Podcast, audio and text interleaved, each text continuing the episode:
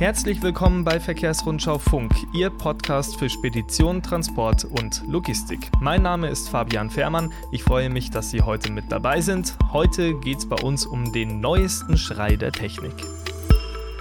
Also ich sage zumindest mal so, äh, für viele ist es der neueste Schrei. Vielleicht haben Sie es ja sogar schon auf Ihrem Diensthandy 5G, der neue Mobilfunkstandard. Für viele Nutzer heißt das erste Mal, juhu, mein YouTube-Video lädt schneller, aber für uns aus dem Speditions- und Logistikbereich äh, ergeben sich natürlich auch noch ganz andere Einsatzfelder damit. Welche, das sagen Ihnen heute mein Studiogast und Ihr Interviewpartner. Bei mir ist jetzt die Verkehrsrundschau-Redakteurin Mareike Haus. Hallo. Hallo Fabian. Mareike, ganz schnell gefragt, was bedeutet 5G für unsere Branche?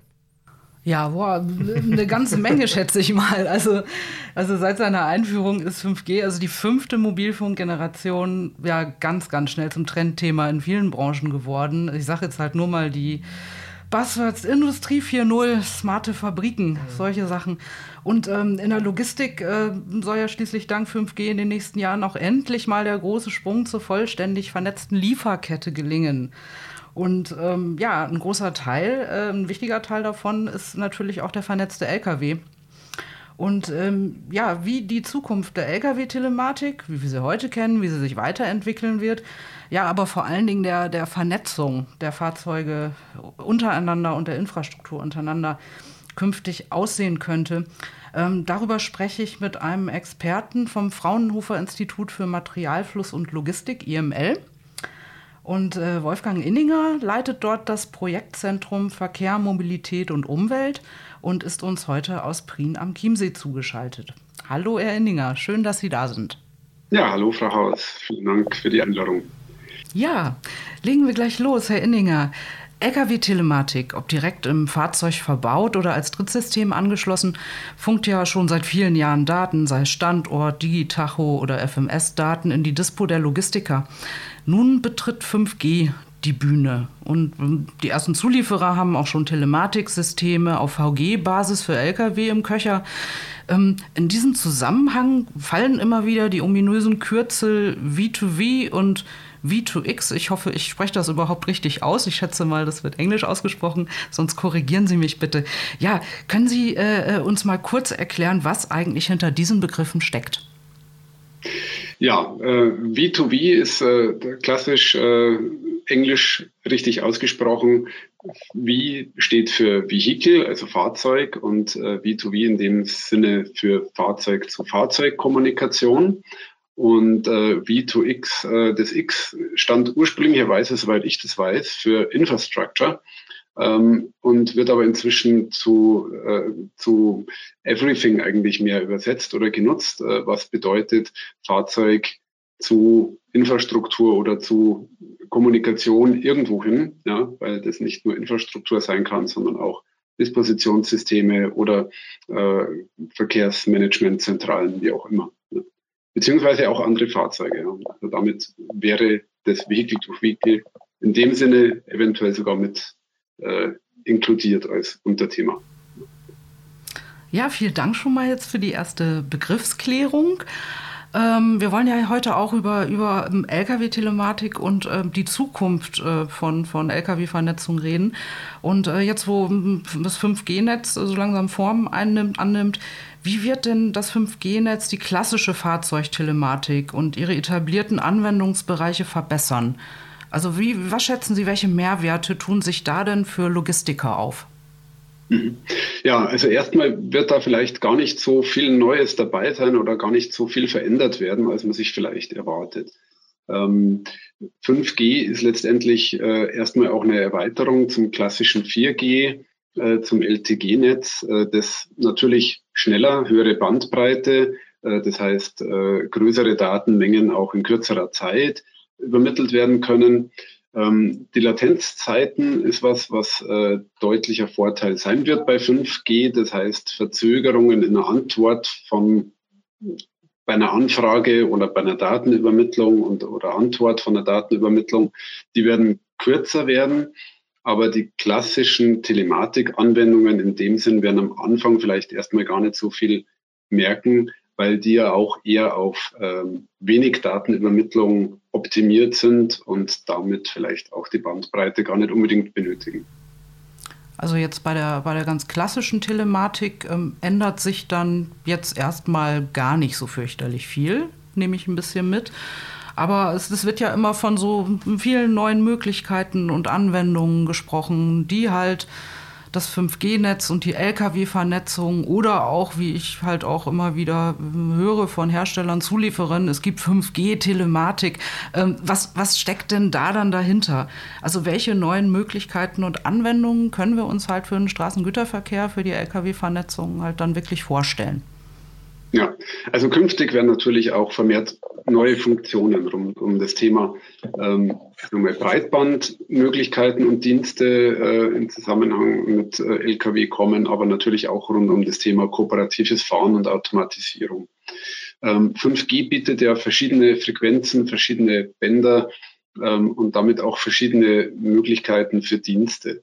Äh, ein erster, sagen wir, sehr spannender Dienst ist das äh, Narrowband IoT als ein, ein, ein Schmalbanddienst des 5G-Netzwerkes, das es ermöglicht, ähm, sagen wir, kleine äh, Geräte, die irgendwo äh, wenig ähm, Energie benötigen dürfen, das heißt batteriebetrieben sind, dort mit Statusmeldungen zu versorgen oder Statusmeldungen abzurufen. Die äh, Kollegen vom Fraunhofer IML, die dort äh, forschen, sind zum Teil mit äh, Firmen wie Telekom und anderen äh, dabei, sowas zum Beispiel mit kleinen Dosen, die in Paletten verbaut werden, zu integrieren und zu testen, damit man eine Palettennachverfolgung hat oder auch äh, Statusmeldungen von Paletten über äh, den Transport, über Erschütterungen, äh, über Temperaturbereiche, alles was dort so vorstellbar ist. Das ist natürlich erstmal, äh, sagen wir mal, ein sehr spezieller Dienst, der das Internet der Dinge damit äh, ermöglicht und weiter voranbringt und damit kostengünstig ähm, mit ähm, ja, sage ich mal, auch der Möglichkeit, aus dem Keller zu funken, ähm, irgendwelche Statusmeldungen von Lagerhäusern abzurufen, die vielleicht sonst nicht unbedingt äh, in einem guten Empfangsbereich waren.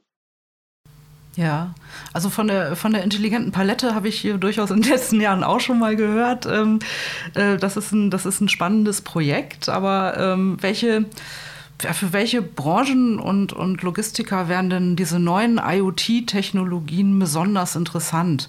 Also gibt es da, gibt es da so, ja, bestimmte Branchen, ähm, die jetzt mal wirklich ganz genau ein Auge darauf haben sollten, weil ich, ich schätze einfach mal bei so, bei so Standard Transporten wird das vielleicht nicht ganz so die wahnsinnig große Rolle spielen, aber es ist, äh, ähm, wird ja irgendein Potenzial haben, weil sonst hätten sie daran nicht rumgeforscht. Und äh, wer, wer, wer könnte am Ende davon profitieren? Also das wirklich über, über 5G, äh, ähm, ja, über, über Beacons oder was auch immer, halt äh, Daten in Echtzeit dann auch laufen. Genau. Also letztendlich führt das ja dazu, dass, äh, sage ich mal, immer mehr ähm, Behälter, ähm, Anhänger, ähm, irgendwelche Komponenten, die im Logistikbereich äh, genutzt werden, beladen werden, entladen werden, äh, alle Fahrzeuge, alles, was dort irgendwo zusammenspielt, ähm, immer vernetzter sein wird. Das heißt, man kann mit relativ wenig finanziellen Aufwand äh, alles jederzeit online haben und alles jederzeit orten. Und damit äh, wird es auch vorstellbar, äh, dass das, was früher schon mal gedacht wurde, ähm, äh, dass man im Prinzip jeden Anhänger, jeden Container, jede Palette irgendwo vernetzt, äh, was bisher, sage ich mal, zum Teil technisch noch gescheitert ist, äh, zum Teil aber auch wirtschaftlich nicht darstellbar war, äh, rückt in, in, in eine praxisnahe Entfernung. Das heißt, dort wird ein gewisser Schwung und, und, und, eine Welle entstehen, äh, dass dort auch immer mehr logistische äh, Komponenten immer online erreichbar sind, immer vernetzt sind, äh, der Spediteur dann letztendlich auch jederzeit äh, verschiedene ähm, Behälter, Container und, und Anhänger jederzeit irgendwo einen Status abrufen kann und damit einfach äh, manche Dinge vielleicht besser organisiert werden können, bis hin zu äh, klassischen äh, Themen, wo man auch ähm, unbegleitet äh, in die Richtung einen ähm, Logistikumschlag äh, macht im, im, kleineren Sinn, dass irgendwo äh, eine Wechselbrücke aufgenommen wird, dass irgendwo ein Schloss geöffnet wird, äh, wo keiner mehr dabei sein muss, sondern das online freigegeben wird. Dort sind dann verschiedenste Anwendungen in die Richtung vorstellbar. Ähm, das andere ist natürlich, äh, wenn man sich stärker auf die Themen Fahrzeug und Lkw fokussiert, äh, was ich schon vorher angesprochen hatte, ähm, kooperatives Fahren, Automatisierung, äh, erhöhte Sicherheit eben auch auf den Straßen und äh, nicht nur Sicherheit, sondern auch Entlastung des Fahrers an der einen oder anderen Stelle. Ähm, das klassische Beispiel Platooning im LKW äh, wird dort äh, vermutlich dann auch erstmals in einem nächsten 5G-Standard bei LKWs äh, möglich, die nicht jetzt spe mit Spezialausrüstung ausgestattet sind, sondern, sondern die mit äh, standardmäßig äh, schon so weit vorbereitet sind, dass sowas machbar wird. Äh, dort sind natürlich auch noch verschiedene rechtliche Hürden erst zu klären und, und verschiedene andere Themen zu klären, aber technisch ist es so die Vorbereitung in die Richtung. Und dazu vielleicht auch nochmal 5G wird nicht von Anfang an gleich alle möglichen 5G-Dienste ausspielen. Ähm, am Anfang äh, wird, sagen wir mal, eher das Thema Breitbandversorgung im Vordergrund stehen und das Thema der Echtzeitsteuerung und der Echtzeitanwendungen wird in einem späteren Standard noch mit dazukommen. Und dann kommen auch so Themen wie eben Automatisierung, Entlastung des Fahrers. Äh, das heißt, äh, dort entsprechend auch die Kommunikation zwischen den Fahrzeugen mehr zum Tragen, dass ein äh, LKW mitbekommt, was ein LKW in fünf Kilometern vor einem vielleicht für eine Verkehrssituation hat, wenn dort ein Stauende erkannt wird, wenn dort ein Glatteis erkannt wird, wenn dort Starkregen erkannt wird, wie auch immer. Und dann entsprechend vielleicht auch nicht äh, jeder eine starke Bremsung durchführen muss, sondern dann eigentlich der Verbund der äh, Fahrzeuge, die dort vernetzt äh, kommunizieren, dann äh, mehr oder weniger wie im Konvoi langsamer werden und entsprechend auf Situationen reagieren können. Das mhm. sind, äh, sagen wir, erste äh, Themen, die dort dann, glaube ich, auch äh, sinnvoll sind. Das andere, was ähm, kommen kann, ist natürlich auch das fahrerlose Fahren bei niedrigen Geschwindigkeiten oder die mhm. Übermittlung von Parkinformationen in dem Sinn, dass auch immer alles online ist und jederzeit einen Status meldet und dort entsprechend zum Beispiel die äh, Problematik der, der äh, sagen wir mal, Mangelware Parkplatz zu den entsprechenden Zeiten ähm, vielleicht entspannter wird, weil immer klar ist, wo, wann, wer parkt, wieder losfährt und entsprechend dann auch der Parkraum optimal ähm, genutzt werden kann. Dazu haben wir auch ein größeres Forschungsprojekt äh, erst abgeschlossen, wo es darum geht, auch Prognose zu tun für Autobahnraststätten, wann die Belegung wo äh, wie zu erwarten ist, um dort äh, für Logistiker bessere Planungen äh, für die Disposition dann zum Beispiel bereitstellen zu können. Ja. Also das ähm, also Parkraummanagement für Lkw, das hört sich wirklich in der Tat sehr, sehr toll an. Das ist ja ein ganz, ganz großes Kopfschmerzthema. Ähm, ist das, also Sie, Sie, Sie ähm, reden von ersten Projekten. Wann kann man denn ungefähr davon ausgehen? Weil daran äh, wird ja schon seit ähm, einiger Zeit äh, gearbeitet. Also ähm, einfach ähm, zu gucken, dass man äh, Parkplätze ja, die Parkplatzverfügbarkeit digitalisiert. Also Sie meinen also äh, ähm, mit 5G am Ende wird das, wird das dann wirklich realistisch sein, dass Fahrzeuge untereinander und praktisch mit Parkplätzen kommunizieren können, dass ein System wirklich weiß, nicht nur was ist auf der Straße los, sondern was ist auch am, am Rastplatz los. Es ist ein weiterer technischer Baustein in die Richtung, der das leichter möglich macht. Ja. Es ist auch ohne 5G möglich, ähm, aber es wird mit 5G wahrscheinlich äh, die Datenverfügbarkeit auch noch größer werden und äh, dort entsprechend auch die Möglichkeit sein, nicht nur, sagen wir mal, ein System anzufragen, gib mir bitte deinen Status zurück und dann dauert's und dann kommt irgendwann eine Meldung. Ähm, oder dass man sagt, äh, Floating Car-Systeme äh, melden alle fünf Minuten äh, einen Zustand, sondern es wird dann eher in die Richtung gehen, dass die mehr oder weniger sekündlich oder sogar dauernd entsprechend äh, Daten melden und damit einfach äh, auch für solche speziellen Anwendungen ähm, die Prognosen besser werden. Also wir haben herausgefunden in einem Forschungsprojekt äh, des BMVI äh, im Rahmen eines M-Fund-Förderprogramms, dass man eigentlich mit Floating Car-Daten und, und, noch ein paar weiteren Daten äh, relativ genau äh, prognostizieren kann, wann Autobahnraststätten voll werden. Ja, es kommt ja nicht immer darauf an, dass man genau weiß, da sind noch fünf Parkplätze frei oder Parkmöglichkeiten, sondern äh, da reicht unter Umständen ja auch eine Information, sagen wir im groben äh, vier Farben-Ampelsystem, ähm, um abschätzen zu können, macht es Sinn, dort nach einem Parkplatz zu suchen oder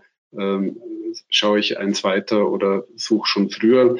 Äh, oder gibt sogar einem Disponenten im Vorfeld die Möglichkeit, zu sehen, okay, vermutlich wird heute Abend äh, an dem Teilstück der Autobahn es schwierig, Parkplätze zu finden und ich dirigiere meinen Fahrer vielleicht auf eine parallele Autobahn, wo mehr Parkmöglichkeiten zu erwarten sind.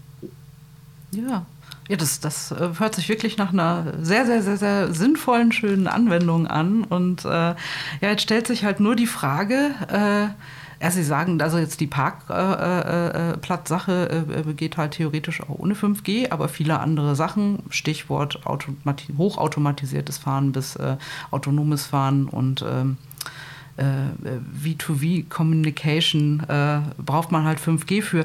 Jetzt ähm, so zum Abschluss ähm, ein, ein kleiner Blick in die Zukunft oder äh, mal ein bisschen abzuklopfen. Wie zuversichtlich sind Sie da? Weil ähm, ich denke ein bisschen an unsere Infrastrukturpolitik hierzulande und die gilt jetzt nicht so ganz unbedingt als die schnellste. Und ja, ähm, was ist noch zu tun? Anders gefragt, äh, Herr Inninger, wann, wann denken Sie, werden denn Lkw ihre Informationen nur mehr oder weniger flächendeckend übers 5G-Netz auch funken können? Ist das eine Sache von ein paar Jahren oder sind wir da noch ganz weit weg?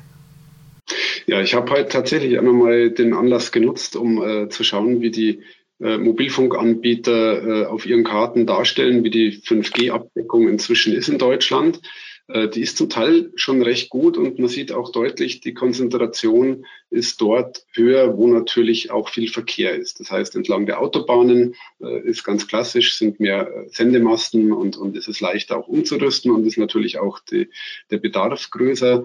Ähm, ich gehe davon aus, dass in den nächsten zwei, drei Jahren ähm, ein relevanter Anteil der Nutzer 5G beanspruchen wird und man damit letztendlich auch ähm, mehr oder weniger ähm, reibungslos oder, oder ähm, ohne größere, ähm, wie soll ich sagen, einschneidende ähm, Erlebnisse ins 5G-Netz wechseln wird. Ja. Das wird einfach eine höhere Verfügbarkeit da sein, es wird etwas schneller sein, weniger Latenz aber neue Anwendungen werden sich entsprechend ähm, bilden und, und diese Möglichkeiten dann auch nutzen und dann für den Anwender auch tatsächlich neue Erlebnisse generieren. Ähm, und ein bisschen weiter noch in die Zukunft gedacht, wenn ähm, sagen wir mal, die, der äh, zweite äh, Ausbauphase, dass auch die Netze, die hinter den 5G-Netzen äh, stehen, also dort Echtzeitanwendungen ermöglichen,